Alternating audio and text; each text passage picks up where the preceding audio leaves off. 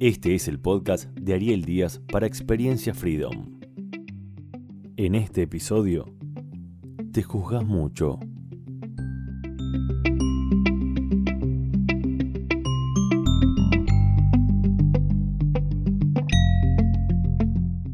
¿Te juzgas mucho? ¿Alguna vez te detuviste a prestar atención a cuántos juicios sobre vos mismo te haces al día? Y lo peor de todo, ¿cuántos de ellos son críticas negativas hacia vos? Hace tiempo leí un estudio que decía que nos hablamos a nosotros mismos unas 50.000 veces al día y que el 80% de esos pensamientos son mensajes negativos sobre uno mismo. O sea, nos pasamos el día juzgándonos negativamente por lo que hicimos, lo que no hicimos, por no haber actuado de la forma correcta, por sentirme de tal manera, por pensar así, por tener este carácter, por no ser capaz. Uf. No sé qué te parece a vos, pero a mí me resulta demoledor y agotador. Con todo esto no quiero decir que no te pares a reflexionar sobre vos mismo y la forma que tenés de manejarte en la vida, para a partir de ahí poder mejorar aquellas cosas que no funcionan. Pero quizás vas a estar de acuerdo conmigo en que una cosa es analizarse y otra muy distinta es castigarse.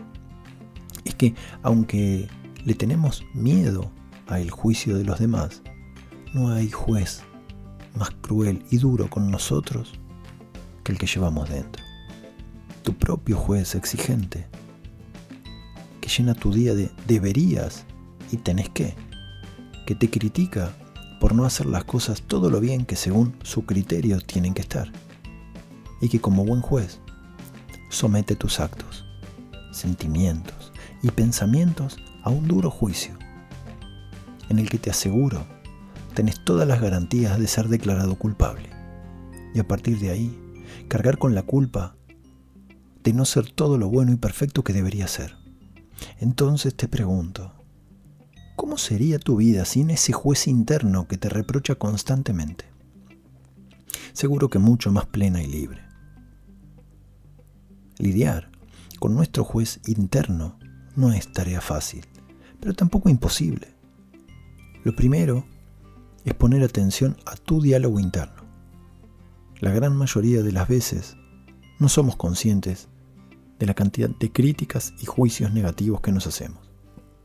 Dale voz a esas críticas y escuchalas y después pregúntate, si tu mejor amigo hablara así de él mismo, ¿qué le dirías?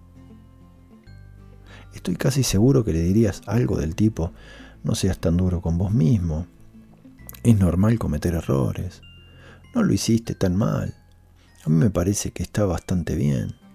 Con la cantidad de cualidades buenas que tenés, ¿solo te fijas en lo que no te sale bien?